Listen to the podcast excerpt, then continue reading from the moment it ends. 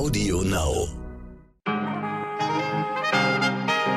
Guten Morgen zur nun schon 56. Folge von Heute Wichtig. Mein Name ist immer noch Michel Abdullahi. Es ist der 14. Juli und das finden wir am heutigen Mittwoch wichtig. Impfpflicht ja oder nein? Darüber wird gerade debattiert, weil die Zahl der täglichen Dosen in Deutschland abnimmt und Frankreich und Griechenland das Impfen zumindest für Menschen aus den Gesundheitsberufen verbindlich machen. Mein Gast heute hat zu der Frage eine sehr klare und gut begründete Meinung. Der SPD-Gesundheitsexperte Karl Lauterbach ist gleich bei mir.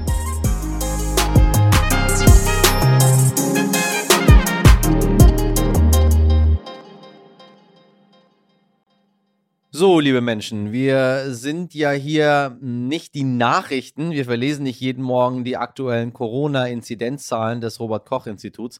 Aber manchmal muss ich eben doch darüber sprechen, denn die Sieben-Tage-Inzidenz ist zuletzt in Deutschland wieder gestiegen. Langsam zwar, aber seit einer Woche stetig. Und gleichzeitig nimmt die Zahl der Impfungen gegen das Virus ab. Andere Länder greifen zu schärferen Mitteln. In Frankreich und Griechenland müssen sich in den kommenden Wochen alle Beschäftigten im Pflege- und Gesundheitssektor impfen lassen, sonst werden sie von der Arbeit freigestellt ohne Gehalt. Und in Deutschland, Bundeskanzlerin Angela Merkel hat gestern noch einmal klargestellt, was sie von einer Impfpflicht hält. Also wir werden, ähm, haben nicht die Absicht, diesen Weg zu gehen, den jetzt Frankreich vorgeschlagen hat. Wir haben gesagt, es wird keine Impfpflicht geben. Wir sind am Beginn sozusagen der Phase, in der wir noch werben, wo wir mehr Impfstoff haben, als wir äh, Personen haben, die sich impfen lassen wollen. Und diese Phase werden wir jetzt mit allem Nachdruck vorantreiben. Und ich denke, da wird es noch ähm, doch viele geben, die vielleicht sich impfen lassen. Die Impfbereitschaft ist ähm, sehr, sehr hoch. Und ich glaube nicht, dass man äh, durch äh, Veränderung dessen, was wir gesagt haben, also keine Impfpflicht jetzt ähm, Vertrauen gewinnen würde, sondern ich glaube, wir können Vertrauen gewinnen, indem wir für das Impfen werben und auch möglichst viele Menschen in der Bevölkerung, so wie ich es eben gesagt habe, zu Werbern, zu Botschaftern des Impfens machen, von ihrer eigenen Impferfahrung berichten lassen. Und da haben wir noch Potenzial und das wollen wir ausnutzen. Das neue Stichwort lautet Impf to go. Die Menschen sollen also nicht mehr zur Impfung, sondern die Impfung zu den Menschen kommen. Bayerns Ministerpräsident Markus Söder. Impf to go, vor allem auf die Angebote für die Jüngeren im Freizeitbereich, im Sport, bei Schwimmbädern, bei Vereinen. Dort gibt es Gespräche vom Gesundheitsminister mit dem BLSV. Sehr gut. Gastronomie, Gespräche mit DEHOGA, Impfen am oder im Wirtshaus, gilt auch für Hotellerie, für deutsche Gäste.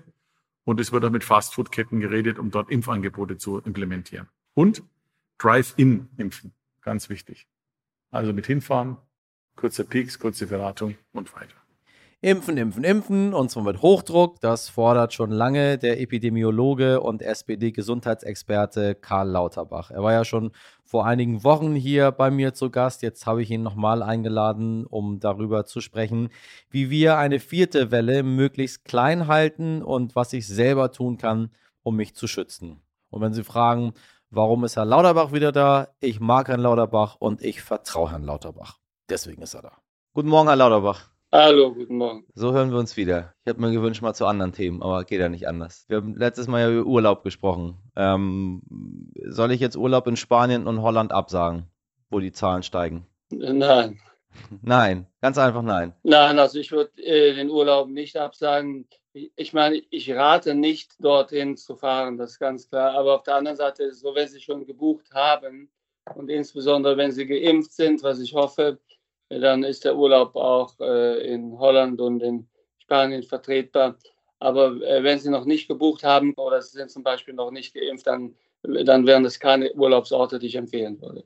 Was, was ist, wenn ich nur einfach geimpft bin? Dann auch nicht? Dann auch nicht. Das zählt so viel wie gar nicht geimpft, weil leider ist der Schutz, wie jetzt auch neuere Studien aus Frankreich gezeigt haben, äh, der Schutz ist dann sehr gering und egal, womit sie geimpft worden sind. Und von daher wäre es dann auch so zu sehen, als wenn sie noch nicht geimpft wären. Sie haben dann ein nicht unerhebliches Risiko. Äh, Malte hat jetzt gesagt, dass die Kreuzimpfungen nicht akzeptieren, beispielsweise als, als erstes europäisches Land. Was haben die gesagt? Ähm, äh, erst Astra, dann BioNTech oder ähnliches, das wird nicht akzeptiert. obwohl Deutschland das ja hochoffiziell äh, empfiehlt zu machen. Also gelte ich dann als nicht geimpft und soll nicht rein. Was sagen Sie dazu? Da äh, verhält sich Malta nicht wirklich äh, konsequent. Zum einen medizinisch macht das keinen Sinn, weil diese Kombination äh, sehr gut wirkt. Sie wirkt mindestens so gut wie zweimal Astra. Und äh, zum Zweiten, das ist auch also äh, nicht abgesprochen mit der Europäischen Union, also einen solchen Schritt zu machen äh, als Einzelaktion ist nicht hilfreich. Medizinisch sind diejenigen, die kreuzgeimpft sind, genauso sicher wie diejenigen, die zweimal BioNTech zum Beispiel bekommen haben. Ich glaube aber auch nicht, dass das viele Länder machen werden. Ich glaube, dass Malta da ziemlich alleine bleiben wird und die meisten größeren Urlaubsländer werden die Kreuzimpfung äh, akzeptieren. Äh, wir haben jetzt gehört, dass die Bundesregierung auch im, im, wie soll ich das sagen, in den Werten ein bisschen umschwingt. Äh, nicht mehr der Inzidenzwert ist wichtig. Ich darf Sie mal zitieren. Sie haben gesagt, es ist richtig, die Zahl der Fälle weiter zum Schwerpunkt der Pandemiebekämpfung zu machen, nicht die Zahl der Toten oder Krankenhauseinweisung. Jetzt sagen Sie aber richtig ist, dass Inzidenzen in Corona-Politik nicht mehr dominieren, der Faktor sein dürfen. Gar nicht als Vorwurf. Man kann ja, man lernt ja dazu. Äh, aber woher kommt der Umschwung, damit wir ihn verstehen? Äh, ich habe hier gar nichts dazu gelernt. Also ich bin nicht dümmer und nicht schlauer geworden, sondern die Lage hat sich einfach verändert. Wir haben jetzt eben die Situation, dass also äh, pro Infektion viel weniger Menschen ins Krankenhaus müssen, weil Gott sei Dank ein viel größerer Anteil der Erwachsenen bereits geimpft ist. Und daher spielt dann tatsächlich die Zahl der Krankenhausanweisungen eine größere Rolle als die Inzidenz. Und das war in der Vergangenheit umgekehrt. Jetzt darf man übrigens die Inzidenz auch nicht komplett aus den Augen verlieren. Aber es ist richtig, die Inzidenz hat jetzt nicht mehr die Bedeutung, die sie hatte. Die Krankenhausanweisungen sind entscheidend. Von daher ist dieser Schwenk der Bundesregierung, wenn er nicht zu radikal ist, weil er die Inzidenz nicht ganz zurücklässt, der ist nachvollziehbar und richtig haben wir dann bald auch britische Verhältnisse bei uns. Das heißt, hohe Inzidenzwerte und alles offen, äh, Masken weg und jeder kann wieder machen, was er will. Ist das denkbar, dieses britische Modell? Ich glaube nicht. Ich hoffe nicht. Ich bin noch nicht ganz sicher, ob das in England durchzuhalten ist. In England will man ja jetzt in das Risiko hineingehen, dass man sehr hohe Fallzahlen zulässt, äh, weil man hofft, also äh, man könnte damit demonstrieren, dass also, viel, äh, also viele Fälle nicht wirklich gefährlich sind, solange die Älteren geimpft sind, sodass die Krankenhauseinweisungen überschaubar bleiben. Aber wenn die Fallzahlen in England weiter so steigen wie auch in Holland beispielsweise, dann wird es auch dort zu mehr Fallzahlen in den Krankenhäusern kommen. Und dann ist dieser Kurs nicht durchzuhalten. Haben Sie eine Prognose, auf was wir uns einstellen müssen, äh, wenn wir uns trotzdem weiterhin vorbildlich behalten, was auf den, in den nächsten äh, Wochen und Monaten auf uns zukommt? Wir werden auch steigende Fahrzahlen haben, aber die Fahrzahlen werden langsamer steigen als in, in Holland oder in England. Und äh, dann kriegen wir äh, die Kurve in den Herbst hinein viel besser. Äh, ich glaube, dass das, was wir bisher gemacht haben, sehr viel vernünftiger ist. In, äh, in Nordrhein-Westfalen hat man jetzt ein bisschen versucht, diesen Weg von Boris Johnson zu kopieren. Ich hoffe, ich hoffe dass andere Bundesländer dem nicht folgen werden wir müssen uns immer vor Augen führen, je mehr äh, Sicherheit wir uns jetzt leisten. Wir haben ja sowieso einen guten Sommer draußen, kann man so gut wie alles machen. Die Sicherheit betrifft also in, lediglich die Innenraumbereiche, desto besser geht es uns im Herbst. Also ich bleibe dabei, der Sommer äh, äh ist wirklich klasse, aber man sollte so viel wie möglich draußen machen. Draußen ist äh, die Sicherheit gegeben, drinnen ist es nach wie vor so, dass das Superspreading die Varianten verteilt werden und äh, wir werden es auch nicht erleben, dass die Delta-Variante die letzte Variante sein wird. Somit äh, wir müssen äh, diszipliniert weiter äh, versuchen, in den Innenräumen die Fälle zu vermeiden. Frankreich will jetzt nun äh, Angestellte des Gesundheitspersonals äh, impfen lassen oder quasi, äh, quasi zwingen dazu, sich impfen zu lassen. Äh, was halten Sie davon? Ist das auch eine Option für uns in Deutschland, äh, in einigen Bereichen auf Zwangsimpfung zu gehen?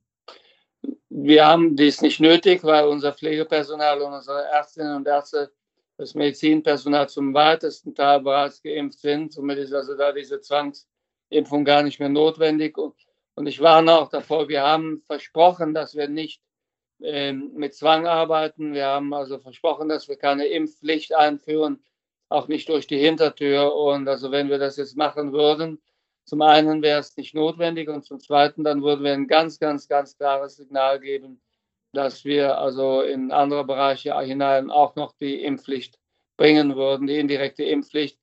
Ähm, das halte ich für einen Fehler, das hielte ich für einen Fehler und ist auch nicht medizinisch notwendig. Es gibt so viele, die sich impfen lassen wollen. Wir müssen erst einmal die Impfstoffe dorthin bringen, wo noch prinzipiell Impfwillige sind. Letzte Frage, wie geht's Ihnen? Mir geht es soweit so gut. Danke der Nachfrage. Wie, wieso fragen Sie nach? Naja, weil Sie letztes Mal gesagt haben, dass das schon alles sehr, sehr erschöpfend ist, wenn man Tag- und Nacht-Interviews gibt und dann irgendwie äh, nur noch sich mit Corona beschäftigt, dass es schon irgendwann auf den Geist geht. Da mache mach ich mir natürlich auch um einen unserer führenden äh, Wissenschaftler, mache ich mir natürlich auch ein bisschen Gedanken. Also die äh, Interviews sind nicht das größte Problem, so viele sind das ja nicht. Und ich lese ja gerne den Stoff. Also alles soweit okay. Ähm, es ist sehr viel Arbeit. Äh, äh, bin auch froh, wenn wir in zwei Jahren wieder, hoffe ich wenigstens, oder in einem Jahr so leben können, wie wir früher gelebt haben. Jetzt geht es darum, noch gut also äh, durch diese Monate zu kommen. Von daher alles okay. Danke der Nachfrage. Ja, wünsche ich Ihnen äh, erstmal alles Gute, Herr Lauterbach, und ich glaube, wir werden uns widersprechen. Noch sind wir nicht durch. Vielen Dank für die Gelegenheit auch und bis bald Ihnen. Vielen Dank. Bis bald. Danke. Ciao. Heute nichtig. Und zum Abschluss hauchen wir jetzt noch gemeinsam ein leises Ade nach Wien. Ja, muss ich besser machen. Es muss so ein Ade. Ade, wie machen das die? Ich habe keine Ahnung. Ich, ich hasse es, wenn Leute versuchen, andere Akzente und Dialekte nachzumachen, weil es ist immer ein bisschen beleidigend für die, die es wirklich können. Also, und das sind immer die, die da leben. Also, Ade, sage ich jetzt. Dort äh, gab der Tiergarten Schönbrunn gestern bekannt, seinen ältesten Bewohner verloren zu haben. Die Seychellen-Riesenschildkröte Shirley starb im Alter von circa 130 Jahren. Shirley lebte seit 1953 im ehemaligen kaiserlichen Zoo. Große Erfolge feierte das Reptil unter anderem als Fußballorakel bei der Europameisterschaft 2016. Von seinem hohen Alter ließ sich Schurli nicht beirren. Noch 2019 nahm er an einer Studie zur Intelligenz von Seychellen-Riesenschildkröten teil und konnte sich dabei auf Anhieb an eine Aufgabenstellung erinnern, die er neun Jahre zuvor erlernt hatte. Schurli hinterlässt seine beiden Artgenossen Menschik und Maddie sowie viele traurige Zoobesucher. Ja, denken Sie darüber nach, wie wir so mit Tieren umgehen.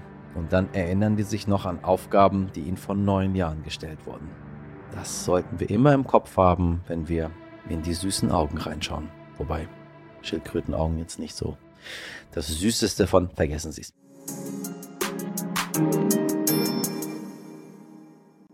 Und damit verabschiede ich mich für heute von Ihnen. In der Redaktion für diese Folge waren Sabrina Andorfer, Dimitri Blinski, Nick Rasmus, Martin Schlag und Lena Steg. Produktion Alexandra Zewisch. Wenn Sie mir eine Mail schreiben möchten, dann gerne an heute wichtig stern.de. Ich bin morgen an dieser Stelle ab 5 Uhr wieder für Sie da und jetzt wünsche ich Ihnen einen guten Tag und machen Sie was draus. Ihr Michel Abdullahi.